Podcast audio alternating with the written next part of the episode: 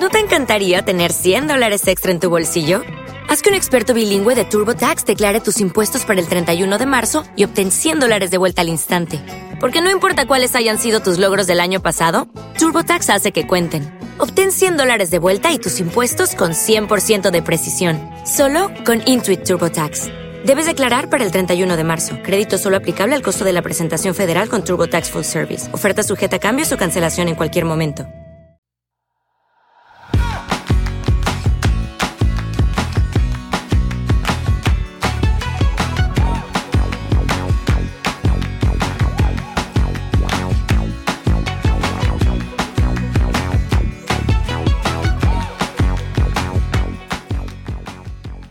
Hola, esto es Plug and Drive, un podcast de Milcar FM, en su capítulo 36 del 6 de junio de 2019. Yo soy Paco Culebras y aquí hablaremos sobre vehículos eléctricos de forma sencilla y clara, sobre su uso, funcionamiento, características, posibilidades, ventajas y retos a superar.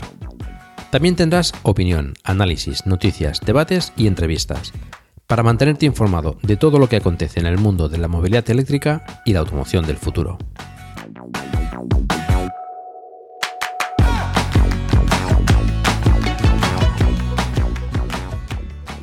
Hoy vamos a hablar de nuevo de la recarga de los vehículos eléctricos. Como siempre digo, este es uno de los temas que más preocupa a la gente cuando se interesa por los vehículos eléctricos. Y aunque ya hemos comentado que no es absolutamente imprescindible, sí que es muy recomendable disponer de punto de recarga en casa para cargar el coche todas las noches, aunque sea un simple enchufe. Pero muchas veces un simple enchufe no es suficiente.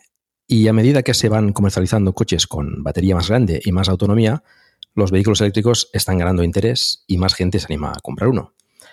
Y si se realiza muchos kilómetros o simplemente prefieres más comodidad a la hora de cargar su vehículo, pues eh, se hace necesario un punto de recarga en casa o wallbox que te permita cargar tu vehículo de la mejor forma posible.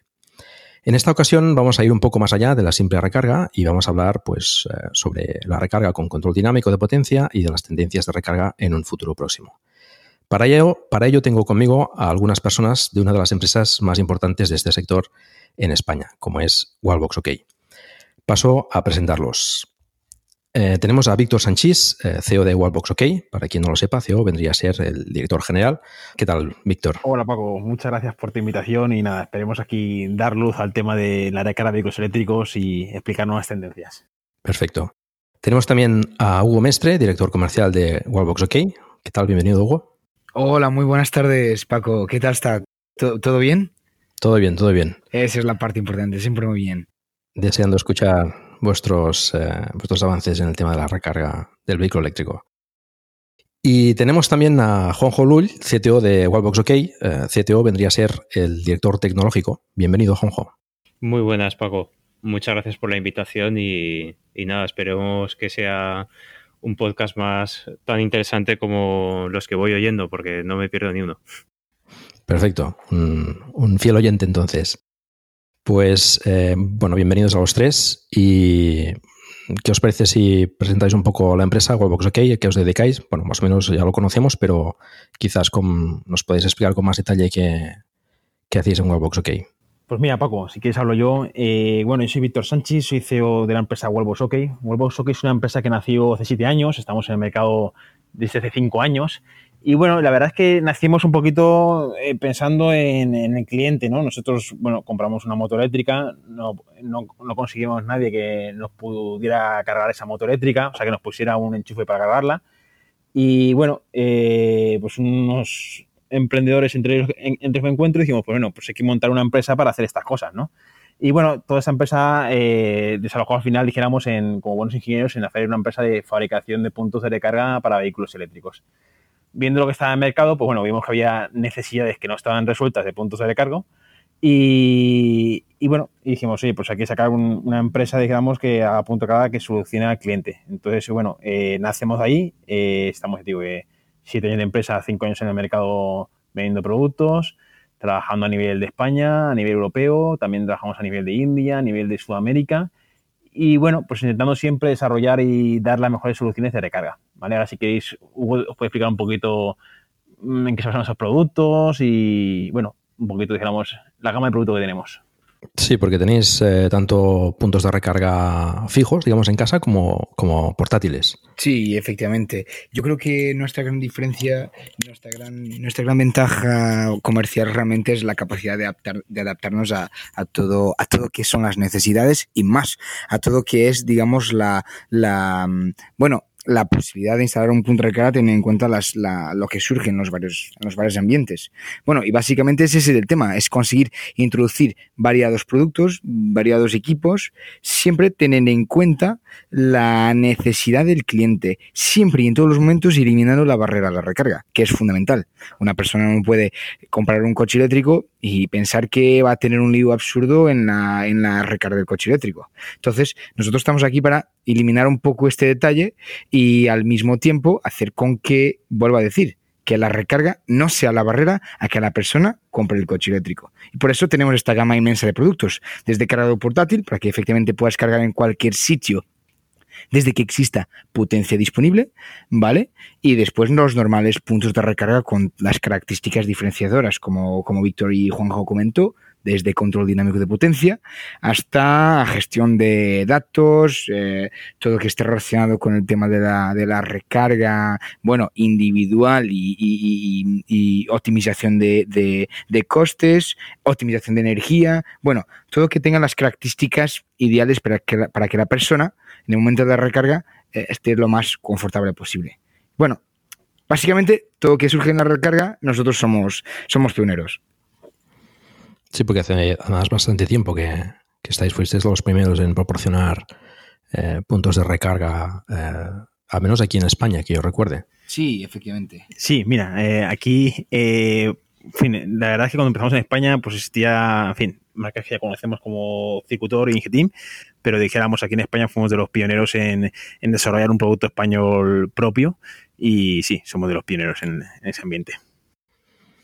Ahora habéis introducido además un, un punto nuevo, ¿no? Del el Plus con, dos conectores. Es muy interesante. Sí. Mira, estamos últimamente muy locos porque estamos introduciendo mucho producto, demasiado.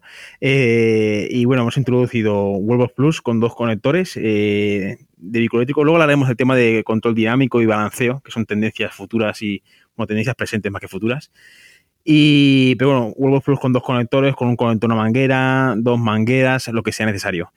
Y también, dijéramos, hemos introducido eh, un punto de carga que, bueno, que es relativamente nuevo, salió la semana pasada en feria, que es un punto de carga que compagina, dijéramos, dos modelos de negocio. Por un lado, el modelo de negocio publicitario y por otro lado, el modelo de negocio de la recarga de vehículos eléctricos.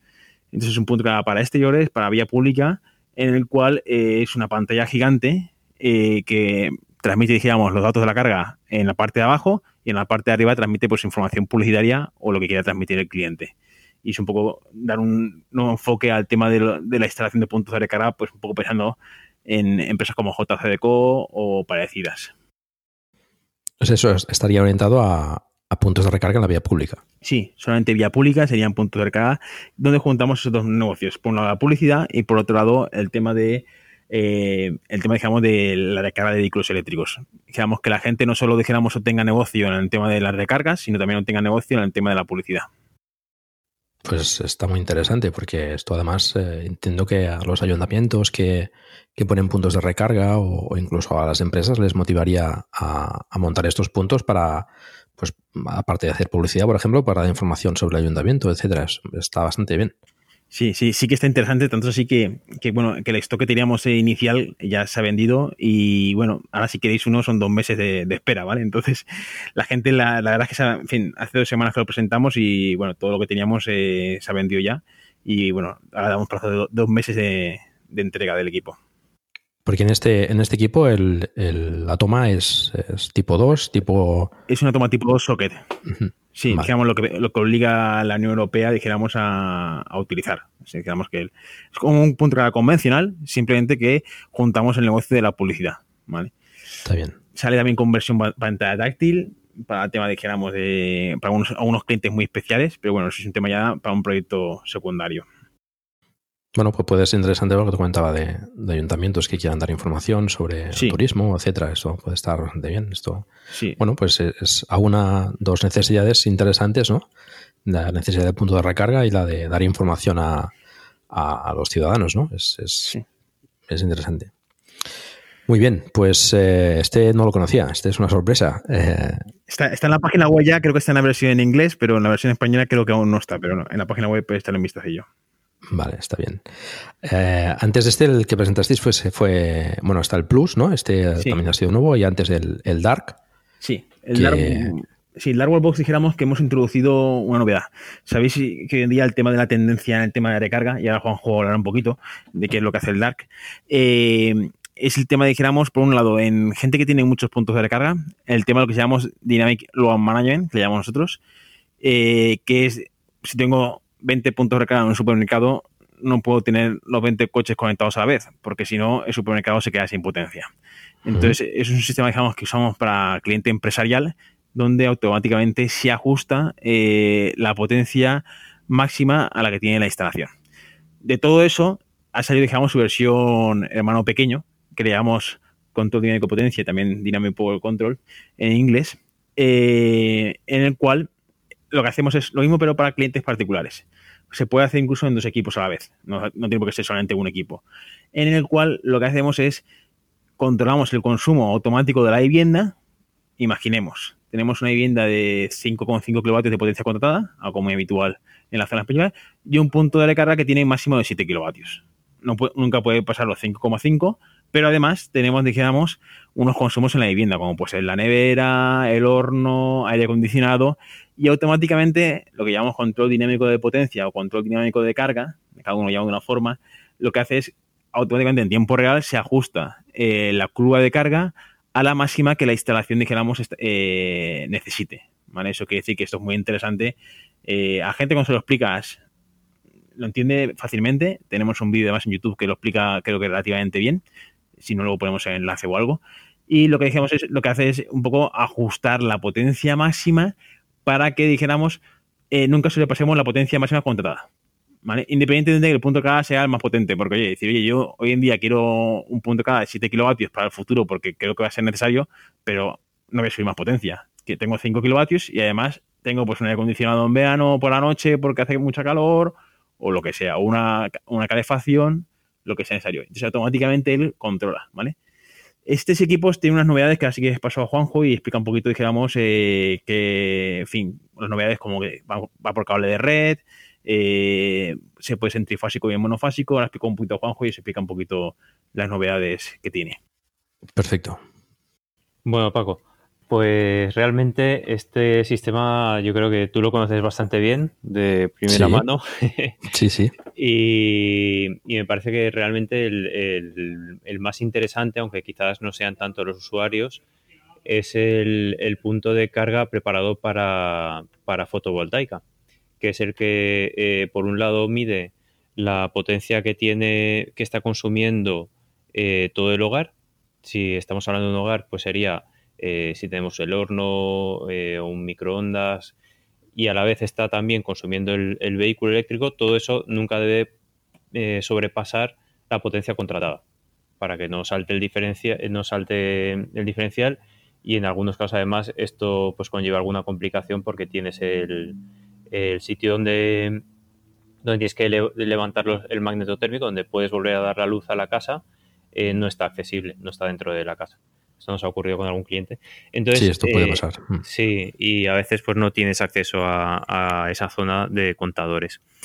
Eh, entonces, bueno, decía que el más interesante me parece que es el de fotovoltaica porque, y, ya digo que tú nos podrías contar la, experiencia, eh, lo que hace es del excedente de fotovoltaica, es decir, cuenta el consumo de la energía que está generando las placas solares, a eso le resta lo que está consumiendo el hogar y el resto se lo deja para el vehículo eléctrico.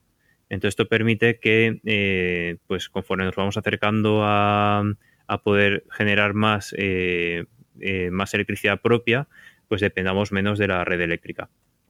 Y en este caso, pues hay distintos modos de carga, como, como bien conoces, que está el de carga de fotovoltaica exclusiva, que es eh, el, sería cuando queremos ser muy agresivos únicamente cargar de la, de la red fotovoltaica, hasta el, sistema contrario que es eh, cargar todo lo que se pueda de la fotovoltaica y de la red eléctrica sin llegar, a, eh, sin llegar al máximo contratado.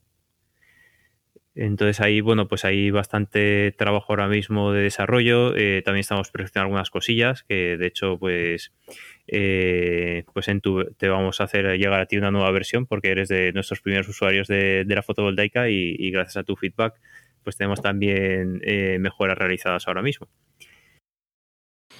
Sí, la verdad es que funciona, funciona bastante bien en términos generales. Hay, bueno, ciertas em, problemáticas con la fotovoltaica porque bueno pues cuando se nubla eh, pues es inestable sube sube y baja mucho la, potencia. Entonces eso al coche pues eh, bueno está constantemente cargando y, desconectando la carga no mm. pero pero bueno esto es difícil de evitar pero bueno pues eh, impide que, la carga tenga un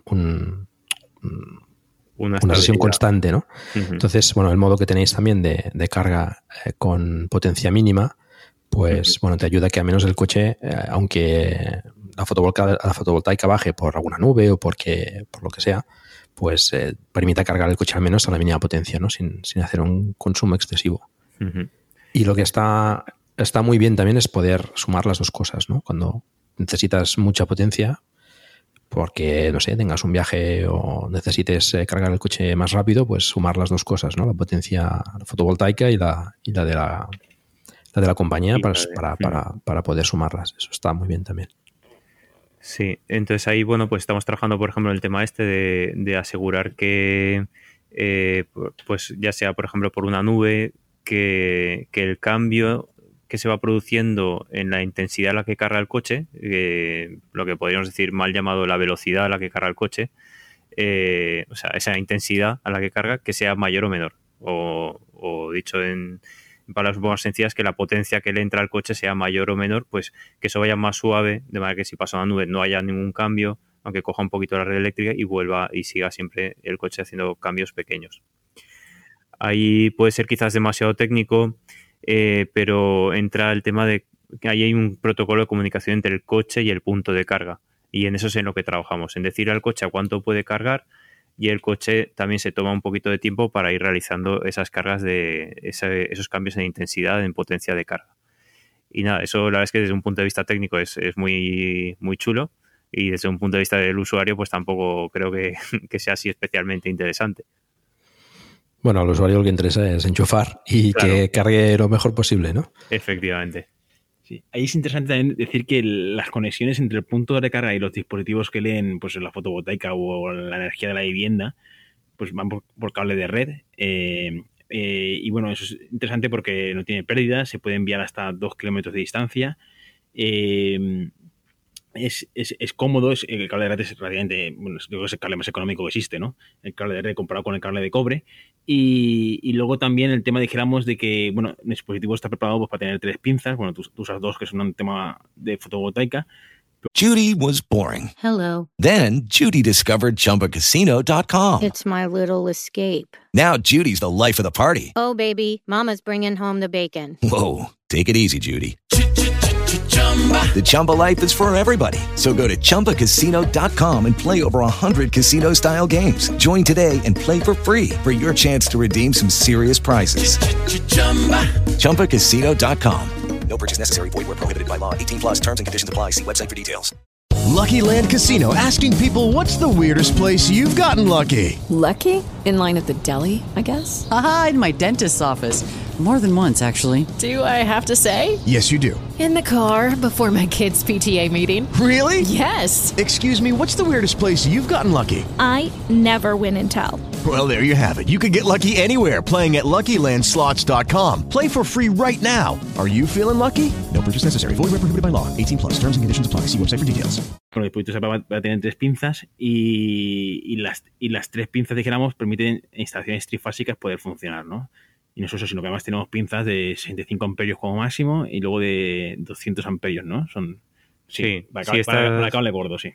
Estas pinzas lo que hacen es, a través de alrededor del cable eh, de alimentación, podemos ver cuánto está cuánta potencia se está consumiendo en el momento y de esa manera medimos eh, con bastante exactitud lo que está consumiendo por un lado la casa y dentro del punto de carga también medimos lo que está consumiendo, o sea, lo que le está llegando de esa electricidad al coche. Claro, porque la pinza tiene que medir tanto el consumo de la casa como el, el, el de la carga del vehículo. Efectivamente.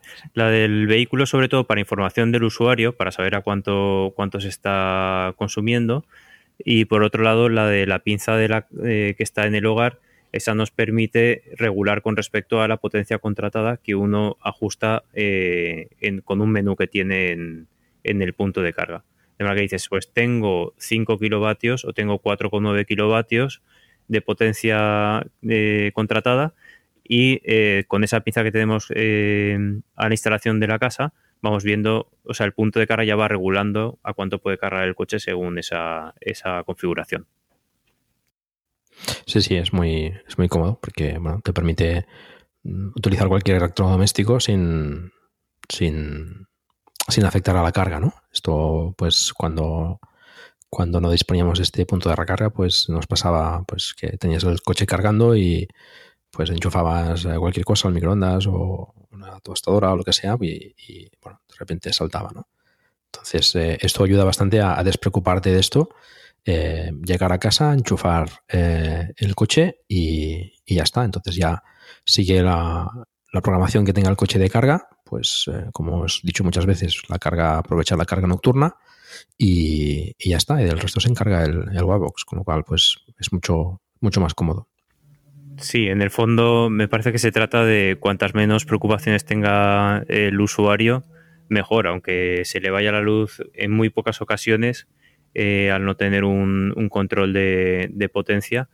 Eh, si eso no ocurre nunca, pues eh, nos da una seguridad muy alta y, y, nos hace pues disfrutar más, ¿no? Incluso los que abogamos por el, por el vehículo eléctrico, que hay gente que, que no, no, está muy a favor hoy en día, bastante gente. Eh, pues si te ocurre esto que se va a la luz cuando estás con tus vecinos o tus amigos, pues claro, puede ser eso, aunque es una tontería, pero puede dar una imagen que, que quizás no es la que nos gustaría. Sí, sí. Bueno, siempre, siempre hay puntos de mejora, ¿no? Para, para hacer las cosas pues un poco mejor, ¿no? La gente pues a veces se, se complica demasiado. Y, y, en este caso en la recarga pues eh, bueno, tienes que, jugar, a veces, a veces puedes jugar con la potencia, a veces no puedes, ¿no? El coche te carga la potencia que, que tiene y, y, ya está, ¿no? En el caso, por ejemplo, de, de, de un cargador portátil, pues sí que puedes configurar o, o con vuestros wallbox podemos configurar la, la, potencia arriba y abajo, pero en, hay otros wallbox que, no permiten hacerlo o la, el, cargador ocasional del coche también te carga la potencia que, tengas y ya está. Eh, te carga pues a 13 amperios algunos, algunos otra, otros a 10 y si tienes una potencia pues baja, pues a la que enchufes eh, cualquier cosa, pues eh, se salta el diferencial y eso que decías al principio, ¿no? A veces en según qué sitios tienes el diferencial a veces súper lejos, ¿no? En, en en un edificio a lo mejor puede estar abajo, en, en, el portal, o bueno, esto implica, pues depende de la hora que sea, tener que bajar y, es incómodo, ¿no? O incluso puedes no enterarte, ¿no? Por ejemplo, si, si te pones a dormir y, no sé, pues programas el aire acondicionado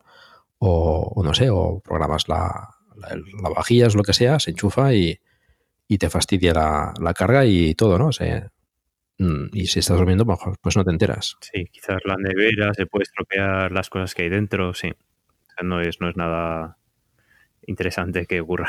Muy bien, pues eh, es interesante. Y esto de pues, las dos cosas con la fotovoltaica y con la con el control de la casa, pues eh, bueno, tenemos las, las, las, dos opciones ¿no? para, para poder controlar una cosa y otra.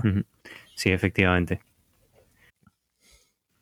Vale, vale. Solo para terminar, en general acaba por, por ser más un, un elemento eh, de valor añadido a, al desarrollo de los puntos de recarga que tenemos siempre siempre en nuestro en nuestro en nuestros como nuestros objetivos para intentar como he dicho como he dicho una vez más que la recarga nunca sea el problema en ningún momento sí sí es como he dicho al principio es una de las cosas que más preocupan a, a los a los sobre todo a los usuarios noveles ¿no? de, de vehículo eléctrico el, cómo se carga no esto eh, siempre, siempre es un miedo que tenemos ahí, ¿no? Entonces, eh, bueno, pues es, es bueno y positivo que, que hayan soluciones al alcance de, de, todos. Sí, porque además de, además de tener esta capacidad de desarrollo, también somos usuarios. Luego tenemos esa sensibilidad. Claro. No, no, es, lo mejor es eso, es conocer el problema de primera mano, ¿no? Como comentaba Víctor al principio, ¿no? Pues, pues eh, lo que, el problema que se encontraron al cargar la moto, ¿no? Pues podemos, ¿cómo podemos solucionar esto? Pues bueno, al fin y al cabo eso te, te ayuda pues a buscar uh, soluciones y soluciones prácticas, ¿no? Pensando en, en la comodidad de, del usuario vehículo eléctrico.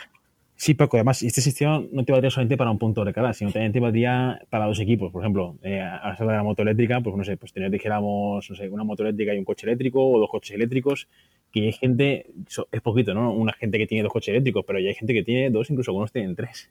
Pero bueno, eh, que si dijéramos que el sistema te valdría para todo y poder, dijéramos, controlar la potencia para todo tipo de, de usuarios. En este caso, dos, dos, dos uh, Dark, por ejemplo, se podrían hablar entre sí y y ajustar entre los dos la carga de potencia en base a, al, al, máximo de la casa? Sí, sí, correcto. Digamos, se pueden poner dos dark y se puede ajustar los dos, los dos cargando a la vez y ajustando la potencia de los dos a la vez. Sí, correcto. Es una novedad relativamente reciente. Bueno, creo que eh, hace ya un par de años que tenemos, pero bueno, eh, al principio no estaba, pero ahora mismo dos se pueden comunicar entre ellos. ¿Y, y cómo se conectan entre ellos? ¿Se necesita algún cableado o...? Sí, mira, dijéramos que el, tú conoces bien el sistema, ¿vale? va a un dispositivo, dijéramos, receptor que lee las potencias de la vivienda y los consumos.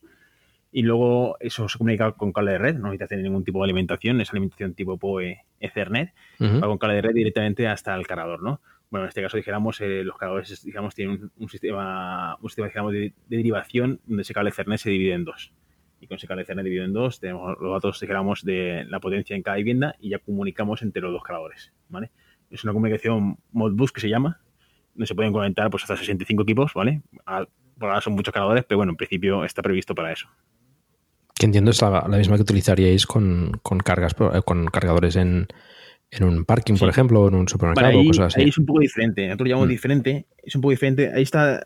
La cosa es una tendencia, digamos, menos desarrollada. ¿vale? Porque ahí dijéramos lo que llamamos Dynamic Load Management, eh, que lo que hacemos es dijéramos, a ver, vamos a pensar, eh, centro comercial, nuevo, construcción, tienen que poner, no sé, 30 equipos. Normalmente optan por ponerlo en 22 kilovatios, porque el coste de diferencia entre 7 kilovatios y 22 es, es mínimo, eh, o mínimo o imperceptible de cara a lo que es la hora general, ¿no? sí que verá que luego en tendencias hablaremos de las tendencias en carga, que la gente va a 7 kilovatios en la lanterna y, y 22 kilovatios se está olvidando, ¿no? Pero bueno, eso lo hablamos después. Eh, entonces, ¿qué pasa? Eh, tenemos ahí pues 30 o 40 cargadores obligados por normativa. ¿Qué pasa si conectan los 40 cargadores a la vez? Pues bueno, porque el, edificio no puede tener, dijéramos, potencia suficiente para todos. O la potencia a contratar sería demasiado alta para tener, dijéramos, 30 coches cargados al, al mismo momento. Uh -huh. Entonces, ahí es un protocolo mucho más, dijéramos, avanzado, en el cual eh, lo que hacemos es ponemos listas de, de, dijéramos, de carga. Primero, pues el que me ha llegado, luego el, el segundo, hay cargadores que pueden ser prioritarios, luego hay unos cargadores que bajan potencia. Es un algoritmo, digamos, complejo que automáticamente en función de la potencia del edificio, la máxima que hay o la máxima que han permitido cargar a los puntos de recarga, se va haciendo, digamos, un algoritmo, donde al principio se empiezan a disminuir potencias de carga, cuando ya llega un coche dijéramos que ya disminuir no es posible, pues a lo mejor paran la carga de algunos coches y continúan.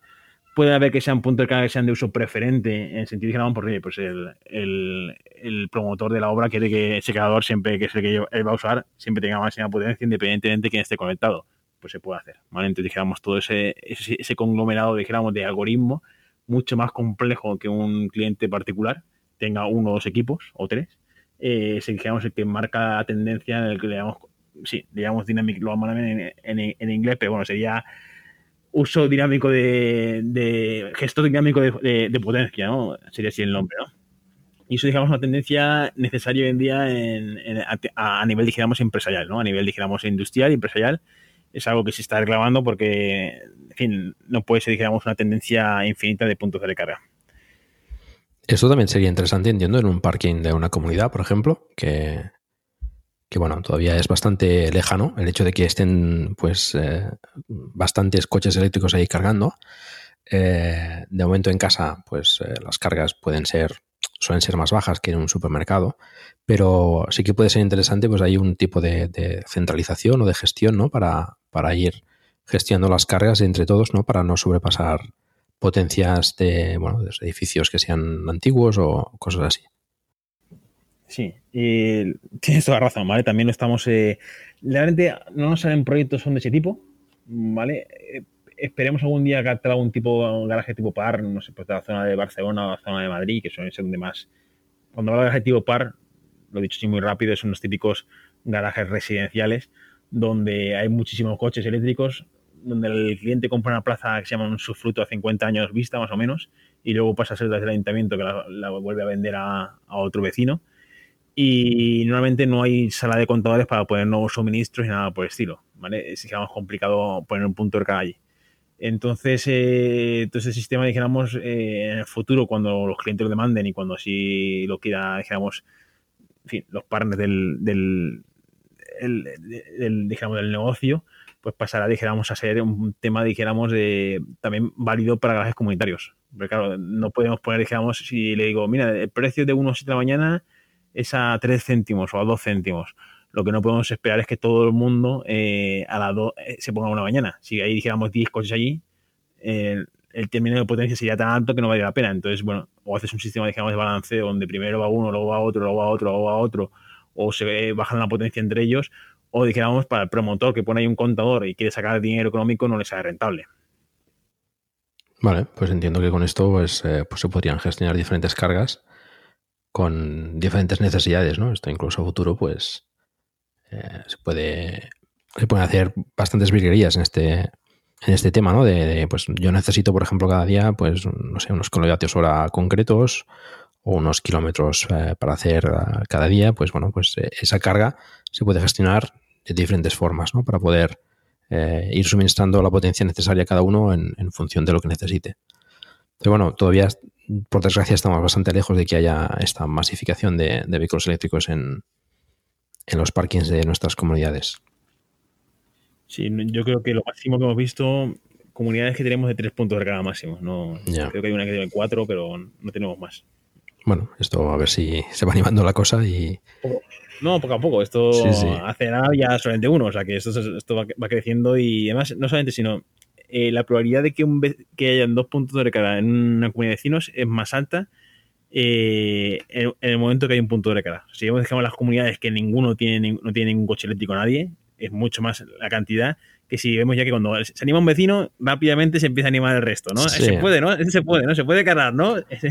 se puede instalar. La gente, bueno, le cuesta, le cuesta verlo, pero cuando lo ve, cuando lo prueba, eh, empieza a hacer números y bueno, pues los usuarios de vehículos eléctricos somos los mejores comerciales ahora mismo, ¿no?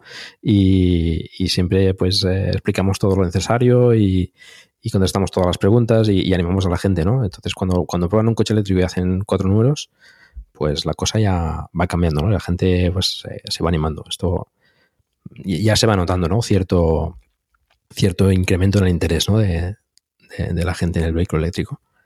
Esto, bueno, es bueno, es bueno. Sí, no, la verdad es que el coche eléctrico, cuando una persona ve que es posible de cargarlo, que. A ver, ahí siempre queda el cliente, y siempre el cliente que no tiene ningún tipo de garaje, ni privado ni comunitario. Mm. Es un cliente que hoy en día, pues, en fin, eh, lamentablemente, pues no puede adquirir un coche eléctrico, ¿no? Pero hoy en día sí que se está, dijéramos, eh, animando eh, el tema de la venta de, de, de, de, coches eléctricos. Yo creo que la gente va viendo cada vez más.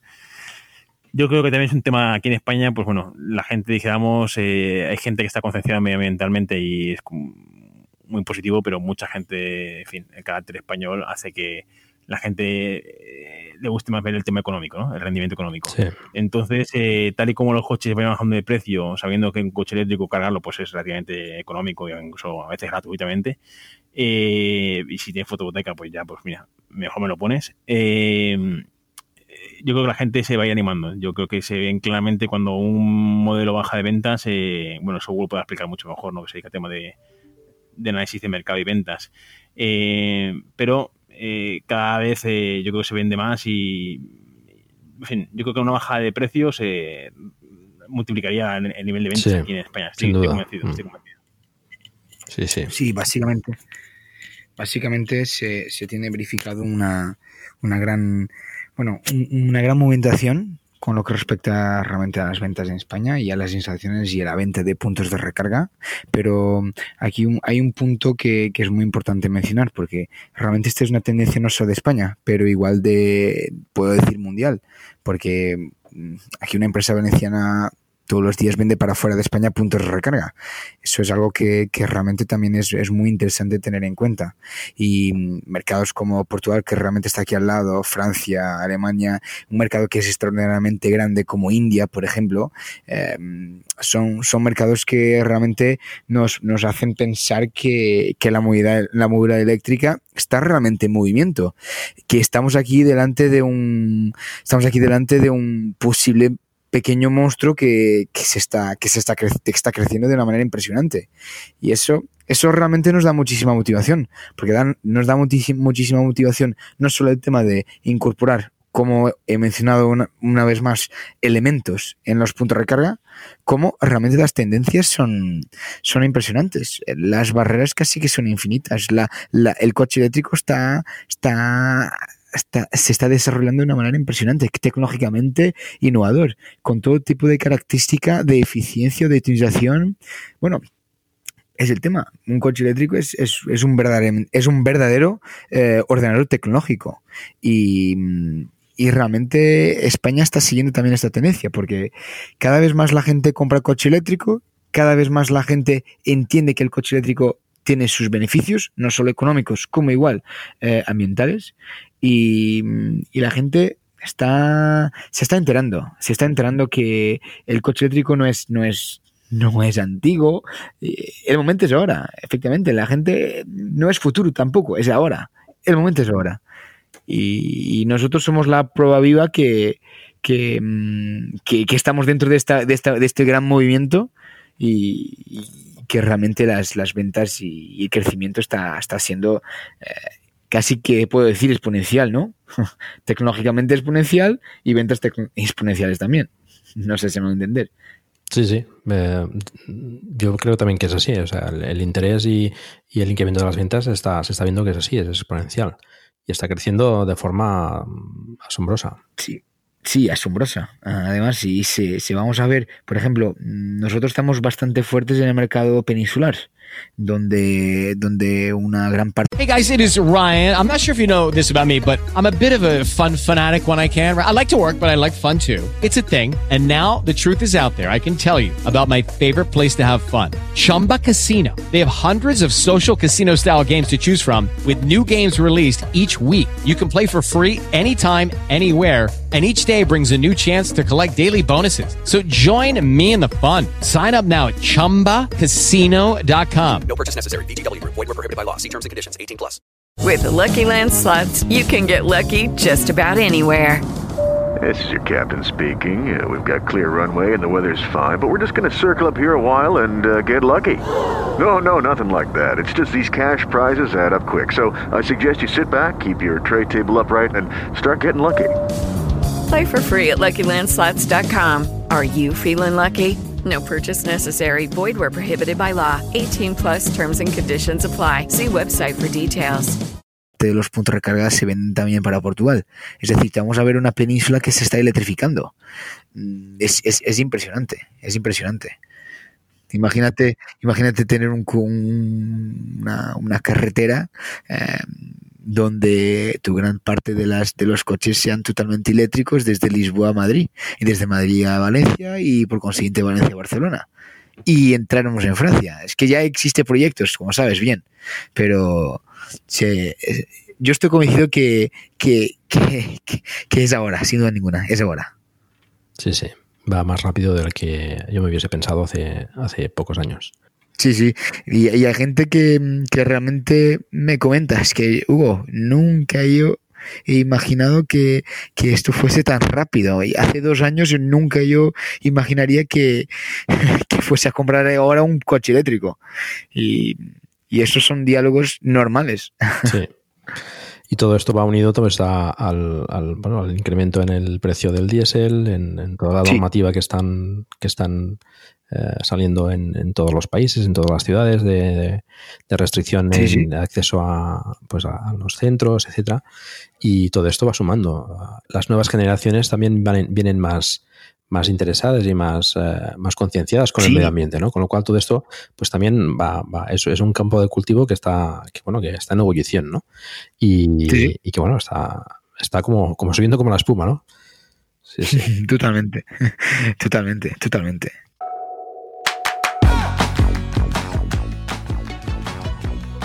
Muy bien, pues em, Víctor, ¿nos comentas qué tendencias hay de recarga pues, eh, que está surgiendo, que, que- que podemos encontrar eh, en el mercado o bueno, proyectos que, que estáis eh, desarrollando o que, o que tenéis intención de, abordar? Sí, mira, Paco, nosotros, bueno, eh, te, te puedo explicar las tendencias que hay, dijéramos, en tema de la carga. Hay cosas que nosotros estamos trabajando, cosas que, bueno, aunque trabajemos, no queremos que trabajemos en ello, pero bueno, te digo un poquito, dijéramos, cómo está el- la tendencia futura, ¿vale? Bueno, el tema de carga dinámica, pues ya hemos eh, escuchado un poquito, es una tendencia futura, pero bueno, ya es presente.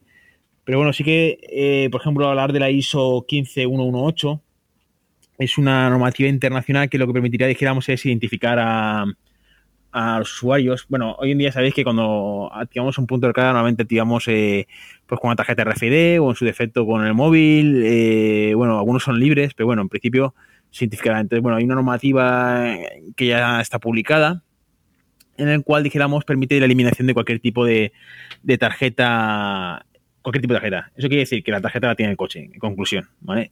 Al fin y al cabo, hay una normativa internacional porque si no, si no se ponen de acuerdo los fabricantes de carga con los fabricantes de coche, jamás veremos esto posible. Simplemente es que el coche, el mismo coche, pues ya identifica al usuario. Bueno, algo como puede ser Tesla, ¿vale? Que Tesla lo hace así.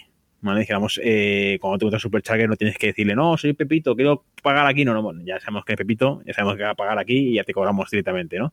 Pues lo mismo. Esto se, se, encuentra regulado por la ISO 15118 y bueno, es una tendencia futura que no hay nada ahora, pero bueno, ya se empieza a menear. ¿vale? Luego también en tema de carga, pues bueno, sabéis que los coches cada vez eh, apuestan en la carga alterna como máximo hasta 7,3 kilovatios, eh, eliminando lo que es la carga a 22 kilovatios. Es una pena porque los cargadores de 22 kilovatios son relativamente económicos. Ya se eliminaron lo de 43 kilovatios, que casi ningún coche, en fin, en el mercado lo lleva. Y pues ahora mismo ya Renault ya se plantea en su siguiente eh, coche eléctrico poner un cargador de 7,3 kilovatios en alterna y luego ya pues eh, un, conector combo DC. Y entonces bueno, es una tendencia futura en la que la alterna posiblemente baja a 7,3 kilovatios. Sí que es verdad que todos los promotores de infraestructura de carga se están gastando todos el dinero en poner 22 kilovatios. Bueno, eh, creemos que en el futuro va a ser la tendencia de carga alterna 7,3 kilovatios, la de anuncio de carga dejamos en casa, en o en vía pública, pues con un restaurante, un hotel, dijéramos que no tienes un tiempo, dijéramos, eh, rápido de carga. En el tema de carga rápida o ultra rap, carga rápida, dijéramos, eh, a partir de 50 kilovatios, bueno, la tendencia ya se está viendo, ¿no? Eh, en España un poquito, pero bueno, yo creo que no tardará en llegar, es que la carga, dijéramos, de 50 kilovatios ya no vale hoy en día, Hay que irse a una carga más rápida, pues a partir por lo menos yo creo de 100 kilovatios. Y es una tendencia que ya en el resto de Europa ya, bueno, pues ya se supone que no me pongas un cargador de 50 kilovatios que no lo quiero, a no ser que sea una empresa o algo, pero en vía pública ya no lo quiero, ponme uno a partir de 100, ¿no? 100, 120, 150, han probado 250 kilovatios. Tesla ya también ha dicho que sus puntos de carga de Tesla son de 120 kilovatios, bueno, pues ya ha dicho que los siguientes que construya serán de más potencia, los nuevos que se instalando. Y bueno, pues eh, es normal. Si la batería antes tenía 20 kilovatios y poníamos un cargador de 50 kilovatios, la batería hoy en día tiene mínimo 65 kilovatios o 40 kilovatios mínimo y a partir de para arriba. Y es normal que cada vez, eh, pues bueno, pues la carga, dijéramos, eh, va a ser más rápida, ¿no? También dijéramos todo el tema de...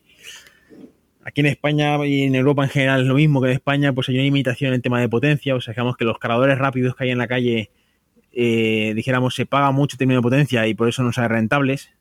Entonces ahí, dijéramos, está todo el tema de los proyectos de usar baterías. Algunas son usadas, otras no son usar, baterías de litio para reducir esa potencia, ¿no?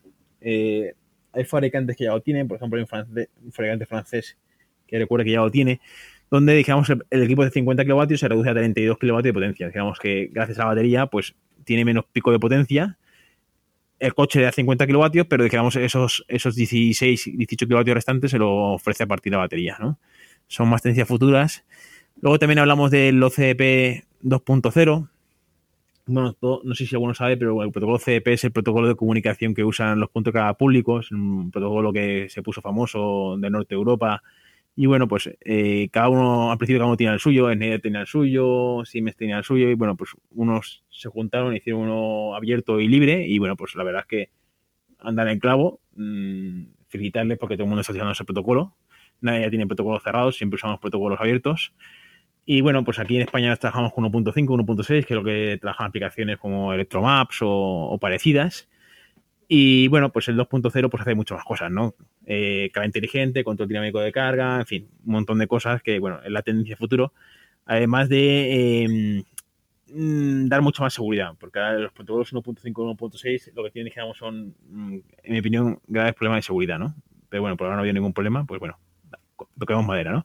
Y bueno, el 2.0 pues se va a ampliar, mejorar. También el 1.5 y 1.6 tenían muchas lagunas. Nosotros, nosotros cada vez que hacemos una integración con, pues no sé, FENI Energía, por ejemplo, pues tenemos que chequearlo con ellos antes, eh, ver si eh, no funcionan los dos igual, porque claro, el protocolo está con muchas lagunas, ¿no? Luego también, pues el tema de unificar el tema de, oye, pues estos puntos de son de Endesa, estos son de Iberdrola, estos son de FENIE, pues bueno, pues eso en el futuro, mm, eso Juanjo lo explicará mejor, pero bueno, en principio con protocolo CDP se puede todo unificar y ya dejamos como que hay gente que pueda compartir todos a la vez, ¿no? Y eso, digamos, una tendencia futura en el sentido de no tener, digamos, sí, sí, al final que gana es el, la empresa esa, pero yo intento meterlo en mi sistema y si cargan atrás de mí, pues me dan un pequeño dinero, ¿no? Pues eso va a ser, creo que va a ser el futuro, ¿no? También el tema de carga inalámbrica, bueno, mm, nosotros que estamos en el sector sabemos que hay muchas empresas que están apostando por ello. No conozco ningún fabricante de coches que permita carga inalámbrica aún, no, o por lo menos que sea eh, comercialmente. Eh, pero bueno, la cadena inalámbrica, pues bueno, eh, igual que los móviles, pues nos gusta dejarlo sobre unas, un Surface y que se cargue, pues bueno, pues el, en coches eléctricos no, no creemos que la cara de, eh, como empresa no creemos que la cara, digamos, vinculada a la que vas a tener en tu casa sea de inalámbrica, porque bueno, los precios no, no tienen ningún tipo de consideración ni ningún tipo, digamos, de sentido poner ahí una cara inalámbrica, ¿vale? Incluso en que baje mucho de precio. Pero bueno, creemos que a lo mejor en vía pública sí que puede ser interesante, ¿no? Se han así noticias de autopistas que van inalámbricas, bueno, en fin, pues creemos que también es un tema... Los grandes partners del sector están trabajando en ello, ¿vale? Y bueno, si están trabajando en ello, supongo sea porque no son tontos, ¿no? Y también, pues bueno, el tema de V2G, V2H, Vehicle to Grid, Vehicle to Home. Bueno, eh, está todo bastante blando. Eh, nosotros cuando empezamos en este sector ya existía un V2, V2G de Nissan Leaf, ¿vale? Realmente el único coche dijéramos que ahora puede decir que sea compatible con V2G y V2H es el Nissan Leaf. El resto de coches, el protocolo combo, pues bueno, pues la verdad es que tiempo han perdido ahí. Eh, estamos ahí, nosotros trabajamos solamente con, con Chademo, pero bueno, con el protocolo combo. Sabéis que el protocolo combo es un protocolo abierto, a diferencia, digamos, del protocolo Chademo. Chademo es un protocolo cerrado de unos cuantos fabricantes que se unen, se unifican y ellos eh, se lo guisan, se lo comen, ¿vale? Cuyo presidente es el presidente de Nissan. Eh, bueno, el consejero delegado de Nissan o, o, quien sea. Y bueno, entre ellos, dijéramos, se lo, se lo machacan y, bueno, no puedes, si no, es, si no eres de la federación, no puedes acceder eh, a las últimas versiones de los últimos protocolos. En combo sí, y en combo, eh, lo que tiene es que el tema de V2G, V2H, pues está saliendo ahora, o, sea, o que salir, o las últimas versiones ya lo incluyen, pero no hay ningún coche que incluya la última versión. Entonces, realmente dijéramos la cara, dijéramos V2G, V2H, pues bueno, eh, está un poquito aún en pañales, la verdad, demasiado en pañales. Sí que es verdad que nosotros pensamos que en el futuro eh, puede ser interesante, tanto para carga en alta potencia como en pequeña potencia, ¿vale? Nosotros digamos, tenemos ahí proyectos de equipos de 7 kilovatios, en el cual se combinaría, pues bueno, lo que es fotovoltaica, y haremos subiendo un poquito lo que hemos dicho antes, consumiendo, digamos, lo que es fotovoltaica con batería con la casa, ¿no? Digamos, una mezcla de las tres, ¿no? Que sería, digamos, lo interesante. Eh, bueno, un poquito de lo que hay ahora, dijéramos, de las baterías que se compran de litio, pues bueno, eh, la batería de litio, pues ha habido mucho mercado y gente compra mucho, hay gente que solo tiene autoconsumo directo, gente que tiene baterías de litio. Ahora, como tal y como regula el gobierno, pues posiblemente interese más solamente poner autoconsumo directo en vez de baterías de, litio. Pero bueno, el, coche permitirá, digamos, sin hacer un desembolso inicial, más eh, disponer esa batería extra de acumulativa, ¿no? Y eso creemos que es tendencia, en fin, eh, futura. No creo que sea a corto plazo. También porque los equipos van a ver mucho, los equipos que sacan, porque serán prototipos y serán relativamente caros. Pero bueno, eh, creemos que es algo que puede ser de tendencia, ¿no? No sé si la gente se haya dispuesto a gastarse a lo mejor un equipo, no sé, 2.000 euros o 3.000 euros que te haga un sistema combinado con el coche, con baterías y con fotovoltaica. La verdad es que es un, un tema que de, de para dentro dijéramos más de comercial no lo preguntamos, ¿no? Si la gente en vez de gastarse 500 o 600 euros en un punto de recarga, esté dispuesto a gastarse a lo mejor 2.000 euros un sistema, dijéramos, combinado con todo, ¿no? Los tres equipos a la vez. Bueno, tendencia futuros que, que, bueno, que un poquito resumido lo que yo pienso, dijéramos, que hacia dónde vamos, ¿no? El tema de la recarga, ¿no? Demasiada información, ¿no? En poco tiempo, ¿no? Sí, no, pero es, es muy interesante. El, el, bueno, el tema del V2G eh, es complejo también porque implica también tener el coche en casa cuando las placas pueden proporcionar energía. Normalmente no suele ser cuando está en casa, suele ser por la noche. Eh, pero bueno, es, es, es, complicado, pero sí que, sí que hay cierta tendencia ahí, ¿no? A, a, poder utilizar el coche como batería de la casa, ¿no? Esto, bueno, puede ser interesante.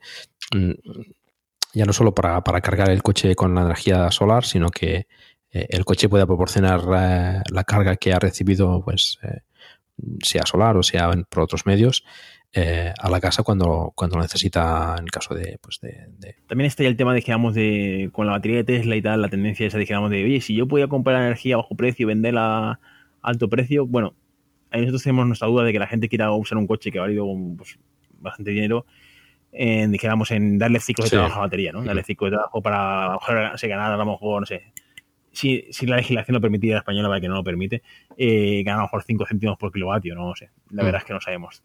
También hay una cosa que no hemos dicho es el tema también del tema del pago, ahí estamos trabajando bastante en el tema de blockchain. Y creamos que hoy en día pues todo el tema de pago va a través de CB 1.5, 2.0. Bueno, nosotros estamos trabajando también en sistemas, dijéramos, eh, que, no te, que no permite que no tenga que tener conexión a internet.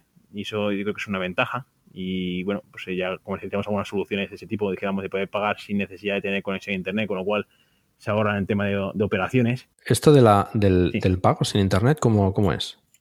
Sí, bueno, eh, bueno, estamos trabajando en ello. Eh, en principio, dijéramos, eh, trabajamos a través de un partner, ¿vale? Que no digamos el nombre por tema de confidencialidad sí, sí. Y, y, más cosas. Eh, bueno, dijéramos lo que permite, dijéramos, es a través, dijéramos, de la blockchain que conocemos, eh, permite, dijéramos, eh, hacer transacciones seguras de pago sin solamente, dijéramos, a través de tu móvil. Dijéramos que el móvil sería el que, tiene, el que tenía la información y la siguiente persona que activara la carga sería el que realmente colocara en la cadena la transacción anterior. No. Un poquito eso. Entonces, dijéramos, eh, nos ahorramos, dijéramos, este tema de operaciones de tema de Internet y, eso. Sí, digamos que blockchain lo que nos permite es que el histórico de carga sea, sea totalmente fiable y por tanto eh, siempre después de una o sea el, el, histórico de cargas es totalmente confiable aunque en algún momento no haya estado conectado a internet el dispositivo entonces con un dispositivo que estuviera por ejemplo en una en un sótano en la planta sexta eh, en la menos 6 que no va a estar conectado nunca a internet el usuario que iría con su dispositivo pues podría desbloquear por ejemplo el punto de carga con bluetooth eh, con un sistema de pago eh, en el que después se le, se le cobraría por uso. En ese momento el, punto de carga, incluso el dispositivo del usuario también podrían estar sin conexión a Internet, pero se, se generaría una nueva, una nueva transacción blockchain que eh, posteriormente al, al, llegar a tener conexión a Internet, el, el, usuario, el propio usuario, sería el que de manera transparente enviaría esa... En algún momento, claro, sí que tiene que haber una conexión a Internet, entonces enviaría esa transacción y ya se, produce, se procedería a poder realizar eso, pues cobros de los usuarios vale. y demás. Bueno, sí que tengan en ese momento online. Aquí informar que Volvo OK está buscando lo que llamamos beta testes, que es que llamamos gente que quiera probar los prototipos y bueno, pues el, que, la, el que la da ilusión y ha dicho que flipada, pues nada, que sepa que si tiene alguna empresa o un sitio donde quiera hacer el tema de pago, pues bueno, pues tenemos ya lo, estamos buscando beta test, ¿no? De, pues mira, quien esté interesado se ponga en contacto con, con Volvo OK. Pondremos después en las notas del programa los métodos de contacto. Eh, he visto también muy interesante el tema de, del pago a través de, de, la identificación del vehículo, ¿no? O sea, no porque esto de las tarjetas es un, es un lío tremendo, ¿no? Con, con, cada, cada sistema, cada zona, cada ayuntamiento, cada país tiene su, su, su, tarjeta, su, bueno, su aplicación o lo que sea, ¿no? Entonces, el hecho de que el dispositivo esté identificado, entiendo, con una con un número de serie, digamos, eh, a través del protocolo y se pueda asociar ese, ese identificativo a, un método de pago, pues esto sería, sería fantástico. Simplificaría mucho todo el tema de, la gestión de carga en vía pública. Sí, eso es tendencia futura y yo creo que, bueno, eh, creo que no hay nadie que lo desarrolle aún, pero bueno, eso es tendencia que se está trabajando en ello y no solo, sino que ya han sacado la normativa que lo va a regir, cosa que ya es el primer paso, ¿no? Porque hace falta que los fabricantes lo incorporen y, bueno, es como tener una RFID en, el- en la manguera, que es, bueno, es un poquito lo que tiene Tesla, ¿no? O sea, que tú como te sabrás, ¿no? Cuando tú vas a pagar un supercargador, eh, en el caso que pagues, eh, ya identifica quién es el usuario, no decirle, no, que soy Juanito, que tal, que, y quiero, que quiero pagar, quiero cargar aquí el coche, ¿no? Pues entonces, bueno, es un poquito, dijéramos, ese protocolo que solo tiene Tesla porque son sus cargadores y su, su coche eléctrico, pues bueno, abrirlo, dijéramos, al resto de fabricantes y, y independizarlo independientemente de quién sea el fabricante y quién sea el fabricante de punto y el fabricante del coche. No, no, eso sería, sería fantástico porque simplificaría mucho todo este, todo este lío que tenemos actualmente con, con este tema. Esto es, eh, es una de las quejas que, que más eh, se oyen ¿no? los usuarios de vehículos eléctricos, las tarjetas. Ahora tienes que irte de viaje a, no sé, a, Zaragoza, por decir algo, ¿no? Pues a, a ver allí en Zaragoza cómo se gestionan los puntos de recarga que hay allí o los puntos que tengas con cualquier eh, eléctrica que tenga puntos de recarga en la vía pública. En fin, cada uno tiene su sistema, ¿no? Entonces, eh, esto es un freno muchas veces, ¿no? A, a la gente que compra vehículos eléctricos que, que, que los ves, ¿no? Que están, están perdidos, ¿no? A ver esto cómo se conecta, cómo funciona, eh, o si te vas a otro país, pues bueno, eh, tienes que llamar a ver cómo funciona, no es que tienes que una tarjeta. Hello, it is Ryan, and I was on a flight the other day playing one of my favorite social spin slot games on chumbacasino.com. I looked over the person sitting next to me, and you know what they were doing? They were also playing Chumba Casino. Coincidence? I think not. Everybody's loving having fun with it. Chumba Casino is home to hundreds of casino style games that you can play for free anytime, anywhere, even at 30,000 feet. So sign up now at chumbacasino.com to claim your free welcome bonus. That's chumbacasino.com and live the Chumba life. No purchase necessary. VGW Group. Void were prohibited by law. See terms and conditions. 18 plus. O'Reilly Auto Parts puede ayudarte a encontrar un taller mecánico cerca de ti. Para más información, llama a tu tienda O'Reilly Auto Parts o visita oreillyauto.com.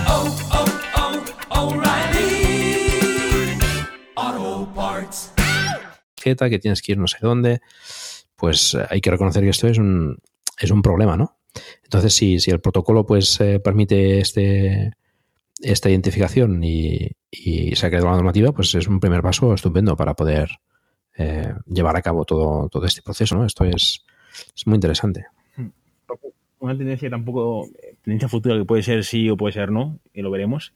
Y no he dicho nada, es el tema, dijéramos, de, de bueno, le llaman, dijéramos, el coste de oportunidad, ¿no? Hay diferentes formas que tiene un nombre en inglés también, es que vosotros sabéis que el precio de la energía en España es variante y hay momentos en que, bueno, eh, a Red Eléctrica Española, que sé que opera el sistema, le encantaría, joder, conectar- desconectar alguna fábrica, ¿no? Y así lo hacen. Hay fábricas que, que se desconectan cuando ellos dicen y les pagan por ello, ¿no? Eh, entonces, esto con el coche eléctrico se podrá hacer. Se podrá hacer en tema de casa. Y decir, oye, si tú me desconectas cuando yo te necesite, ¿vale? Si En, caso que estuvieras cargando, pues bueno, pues yo te recompensaría económicamente, ¿vale? Entonces necesita legislación, normativa, no funciona igual en España que en el resto de Europa, con lo cual va a ser muy complicado ver cómo funciona aquello, ¿vale? Eh, pero bueno, que desde, dijéramos, desde el operador nacional de energía pueda decir, "Oye, se corta el suministro de tu coche eléctrico ahora y che, te, te pago dos euros. Pues bueno, eso dijéramos, si tienen, si pueden operar a lo mejor, no sé, de 3.000 puntos de recarga, 2.000 puntos de recarga, que vamos, esto es, una utopía, ¿no? Pero eh, dijéramos que sí que es algo que dijéramos que Red Eléctrica Española quiere sacar, ¿no? Y decir, oye, yo, no sé, creo que pasó hace poco tiempo que el precio de la energía, por un problema de cálculo, subió, no sé si a el kilovatio a, no sé, una, no sé, miles de euros, ¿no? Subió durante una hora, ¿no? El precio, ¿no? Eh, pues bueno, pues ahí dijéramos, decir, oye, si yo puedo ahí desconectar eh, algunas cosas de golpe, tú, tú, es- estos, estos mil coches todos fuera durante una hora, ¿no? Pues bueno, eh, ellos te lo pagarían, ¿no? Te lo pagarían. Claro, eso requiere mucha legislación, mucho trabajo, tecnología también detrás y bueno, esto, esto es una, un- una opinión mía ahora y ya veremos en el futuro, digamos, cómo No, pero es cosa. interesante. Incluso el, el caso contrario, ¿no? De, de- de que, por ejemplo, pues eh, haya pues eh, eólica, por, eh, por ejemplo, en exceso y se necesita almacenar esa energía. Pues bueno, pues eh, los coches que tengan batería suficiente, pues bueno, ponerlos a cargar y, y aprovechar esa energía, pues a coste cero, por ejemplo, ¿no? O, o un coste mínimo, Por ejemplo, ya lo hacen, cosas por ya el lo hacen estilo. en, en San Francisco. Sí, eso ya lo hacen en, en, en San Francisco estuve yo y, y, bueno, eh, la verdad es que ya lo tenían eh, implementado, no, eh, en pequeña escala, ¿vale? En Mm. pequeña escala, pero tenía el operador nacional, dijéramos, del Estado lo tenían ya implementado. Bueno, esto implica bueno, conectividad del coche y gestión de, de las eléctricas, en fin, hay, hay trabajo por ahí por hacer bastante. Pero bueno, mm, eh, el futuro parece que, hay bastante recorrido en hacer cosas bastante, bastante chulas, ¿no?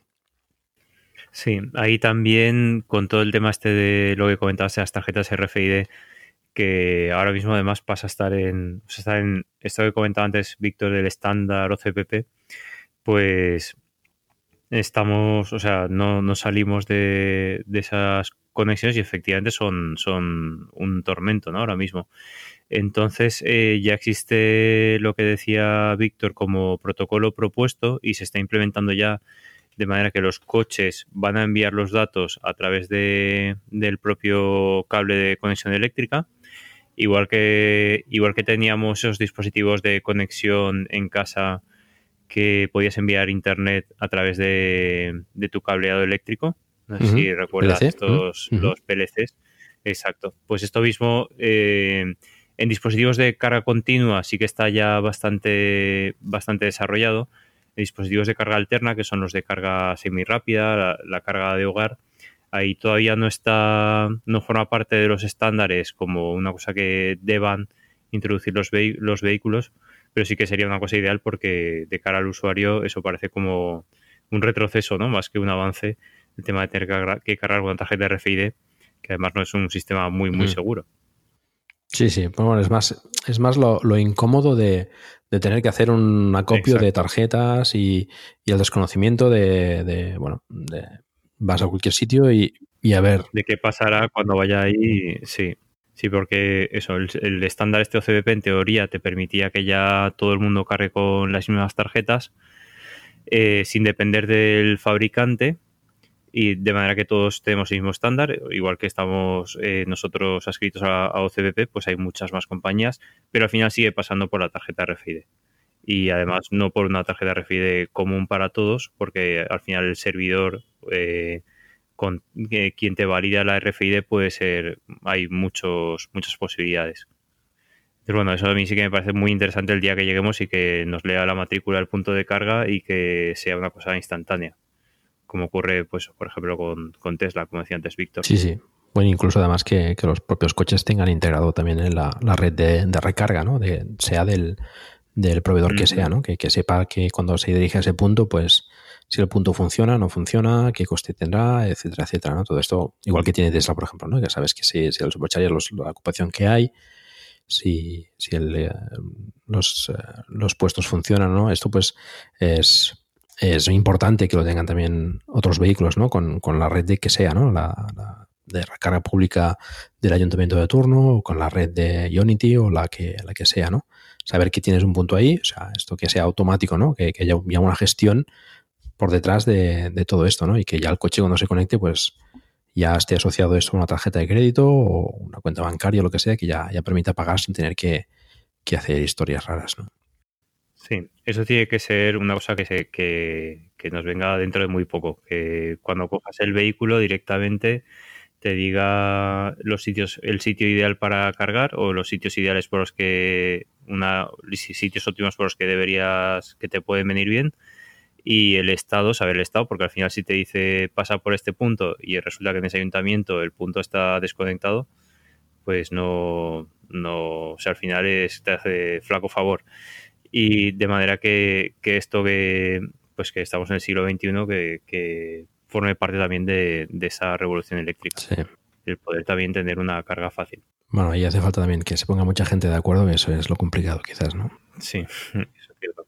Por ejemplo, tenemos el estándar CCS aquí en Europa. Chademo está ahí que quizás eh, pues eh, marcas como Nissan o así tendrían que plantearse cambiar aquí en Europa al menos a CCS, ¿no? Que, que tengamos todos el mismo conector y no tener que complicar, porque a la hora de montar un punto de, de carga, pues el hecho que tenga que tener varios conectores entiendo que, que complica complica más la cosa, ¿no? Sí, en eso yo soy más en la parte de desarrollo, pero Hugo, por ejemplo, que está constantemente lidiando con clientes, puede contar la experiencia que tiene. Sí, básicamente cuando tienes, cuando tienes muchos cables, sabes que hay clientes que, que compran el coche eléctrico y muchos de ellos no, no, no conocen muy bien las conexiones. Y cuando tienes muchos cables envueltos, cuando tienes muchos cables en el punto de recarga, eh, hay clientes que, que no saben cuál, cuál es el cable que tiene que efectivamente conectar para tener la carga rápida. Esto parece un poco tonto lo que estoy diciendo, pero la verdad es que existe.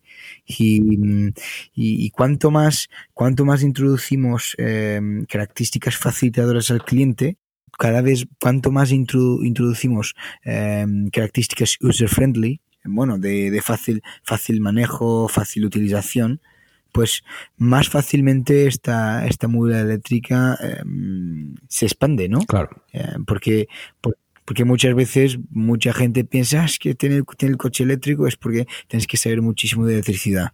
Bueno, no, yo no veo de esa manera, la verdad.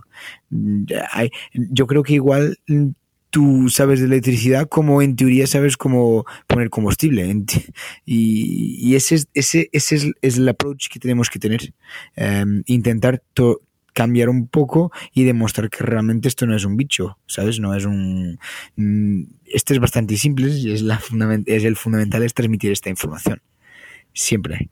Cuanto más simples sea la recarga, más fácil es para el usuario. Luego, más, más, más coches van a ser vendidos, sí, sí. garantizadamente. Cuanto más estándar tenemos, Claro. Mejor. Sí, sí, esa es la idea. Porque actualmente sí que sí, sí. Eh, debería ser tan sencillo como, como pararte en cualquier sitio y enchufar y ya está, pero como dices, no, no es tan fácil, ¿no? Hay gente, por ejemplo, que tiene conector CCS y le conecta el, el tipo 2, ¿no? Cuando, bueno, cargará en alterna velocidad, cuando con el CCS podrá cargar más rápido, ¿no? Con el chat demo y el CCS pues no te puedes confundir, pero con esto sí, ¿no? Y, y, hay, y hay gente que Sí, pasa. efectivamente. O sea que... Sí, es una realidad. A mí, yo tengo, tengo clientes que, incluso me llaman preguntando eh, cuál es el cable que tengo que, que enchufar al coche. Es, ¿Y cómo está diciendo? ¿CCS o AC43? ¿Sabes? Porque en general ellos no tienen idea cuál, cuál será el ventaje de uno para el otro. Si tenemos una sola conexión, si tenemos solo una, un cable, entre comillas, de recarga, pues más fácil es menos barrera hay. Sí, sí, hay trabajo que hacer ahí y a ver si entre todos los vamos, lo vamos puliendo todo. Sí, pero yo también estoy totalmente confiante y convencido que este, este podcast igual llega a mucha gente y elimina y va a hacer con que la gente se quede bastante más abierta, ¿sabes? Bastante más, más receptiva y, y esto es muy importante de esta conversación, porque gente que no tiene conocimiento, estoy convencido que mañana va a hacer un par de llamadas. Bueno, esa es la idea. Sí, totalmente, Paco. Eh, dar eh, explicaciones que la gente pueda entender y que, y que, bueno, que, que, que, puedan acercarse más al, al, vehículo eléctrico y entenderlo más, sí. más, eh, más adecuadamente, ¿no? Y poderlo usar sin, sin miedos. Sí, y, y, y, de manera, eso es, y de manera más simples. De manera más simples. Y por lo menos es eso que intentamos transmitir en todos los momentos en, sí, en sí. Wallbox OK. Muy bien, perfecto. Pues eh, yo creo que hemos dado un buen repaso a, al tema de la, de la recarga, de las tendencias de recarga eh, presentes y futuras. Eh, uh -huh. Ha sido una conversación muy interesante. Hay unos temas que, que, bueno, que espero que más adelante, pues cuando tengáis quizás más desarrollados, pues podáis pasar por aquí otra vez a, a explicarlos quizás con, con, más detalle. Sin duda ninguna. Y, y, nada, pues os agradezco mucho vuestra participación y, y bueno, pues eh, explicar todas estas eh, interesantes cuestiones sobre la recarga, que, que, es uno de los temas que más, más interesan y más preocupan a, a los usuarios de vehículos eléctricos. Sí, y, y, nosotros en Wallbox OK nos quedamos absolutamente satisfechos en poder estar a compartir estas, estas nuestras experiencias y este nuestro conocimiento con, con todo el público en general que, que, que nos está escuchando. Muy bien, bueno, Paco, para mí ha sido un honor hablar en, en, este podcast tan oído por mí hasta el momento y, y además de, de, este tema que por supuesto es tan interesante, ¿no? Y espero que, que cada vez se vaya uniendo más gente a, a, este movimiento de la movilidad eléctrica. Eso esperamos. Muchas gracias, Juanjo. Bueno, Paco, pues eh, también un placer eh, estar contigo. La verdad es que me ha hecho especial ilusión porque Juanjo la verdad es que habla muy bien y bueno, es número uno, número uno escuchando. y, y, bueno, pues eh, espero que los eh, digamos, los oyentes hayan pasado un buen rato, que hayan aprendido cosas y, y bueno, cualquier cosa pues que, que tenga aquí esta empresa Volvos OK, que somos gente buena y gente normal y cualquier cosa pues nos pueden preguntar y lo que necesitéis. Seguro que sí. ¿Nos, nos comentas, Víctor, dónde pueden encontraros? La web, eh, teléfono, etcétera, que... Sí, bueno, hoy en día es fácil, ¿no? Eh, la página web es volvosok.com y bueno, pues eh, la pueden poner en Google o donde quieran. Y bueno, ahí tienen el, teléfono directo, estamos en Valencia, eh, trabajamos en Valencia, en fin, estamos en Valencia Capital. Y, y, bueno, pues cualquier cosa que necesiten, pues ahí tienen nuestro teléfono, con forma de contacto. Bueno, somos una empresa, solo trabajamos business to business, o sea, digamos que no trabajamos con cliente particular pero cualquier duda que tenga un cliente particular que quiera saber algo de punto de recarga nos puede preguntar, pasamos a un distribuidor, lo que sea, ¿vale? Nosotros trabajamos con profesionales del sector, pero si necesita alguna, cuestión, alguna duda, alguna respuesta, algún asesoramiento, lo damos y en el caso de, de, que quiera algún equipo de venta, pues se vende directamente a través de un distribuidor de la zona o que conozcamos. Perfecto. Pues pondremos los datos en, en las notas para que puedan contactar con vosotros también. Pues muchas gracias a todos. A ti, Paco. Hasta luego. Muchas gracias, Paco. Muchas gracias. Hasta luego. Hasta luego.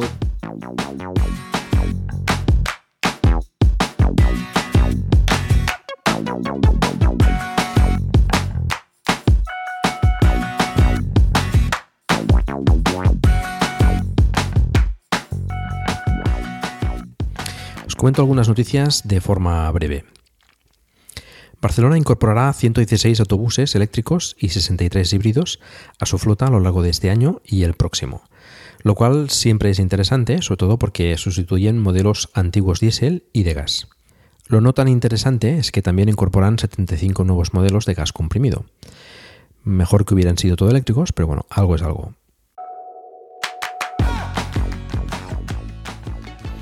El Volkswagen ID3 ha logrado ya 20.000 reservas, con lo que parece que pues, hay interés por este modelo que se espera para 2020.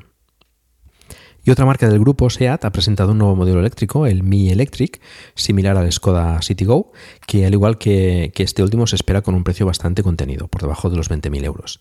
Contará con un motor de 61 kilovatios, una batería de 36,8 kilovatios hora y carga con CCS hasta 40 kilovatios. Se desconoce todavía la autonomía, pero bueno, debería rondar los 250 o 270 kilómetros en ciclo WLTP.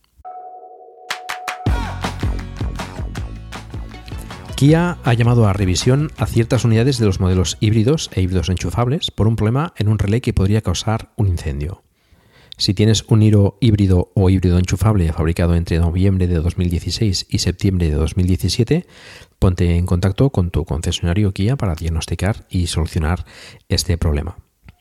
Los modelos 100% eléctricos, por cierto, no están afectados.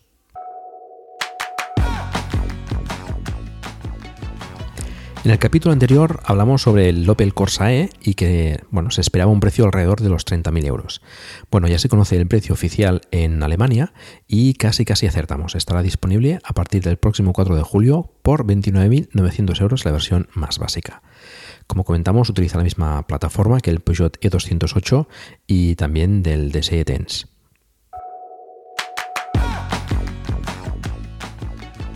Antes de acabar, quería comentaros que tenemos un podcast nuevo en Emilcar FM.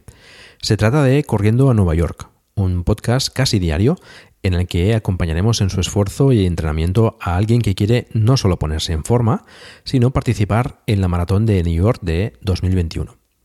Y ese alguien es David Isasi, a quien conoceréis de los podcasts Perspectiva y Proyecto Macintosh. Su nuevo podcast, Corriendo a Nueva York, está ya en Apple Podcasts, Spotify y cualquier app de podcast donde lo podéis encontrar como Corriendo a NY. Espero que seáis muchos los que acompañáis a David en su esfuerzo diario. Y ya para finalizar, comentaros que tenemos un grupo de Telegram donde charlamos sobre el vehículo eléctrico y en el que estáis, por supuesto, invitados a participar. Encontraréis el enlace en la página del programa. Y pues sigo insistiendo en que si disfrutas de un vehículo eléctrico, pues eh, me gustaría mucho que nos enviases un audio con tus impresiones y experiencias.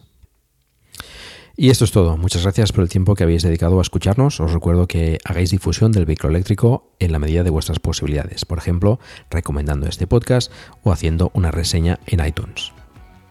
Espero también vuestros comentarios en la página del programa en emilcar.fm barra plug and drive, se escribe plug and drive, donde también podréis encontrar los medios de contacto conmigo y conocer los otros podcasts de la red. Un saludo y hasta pronto.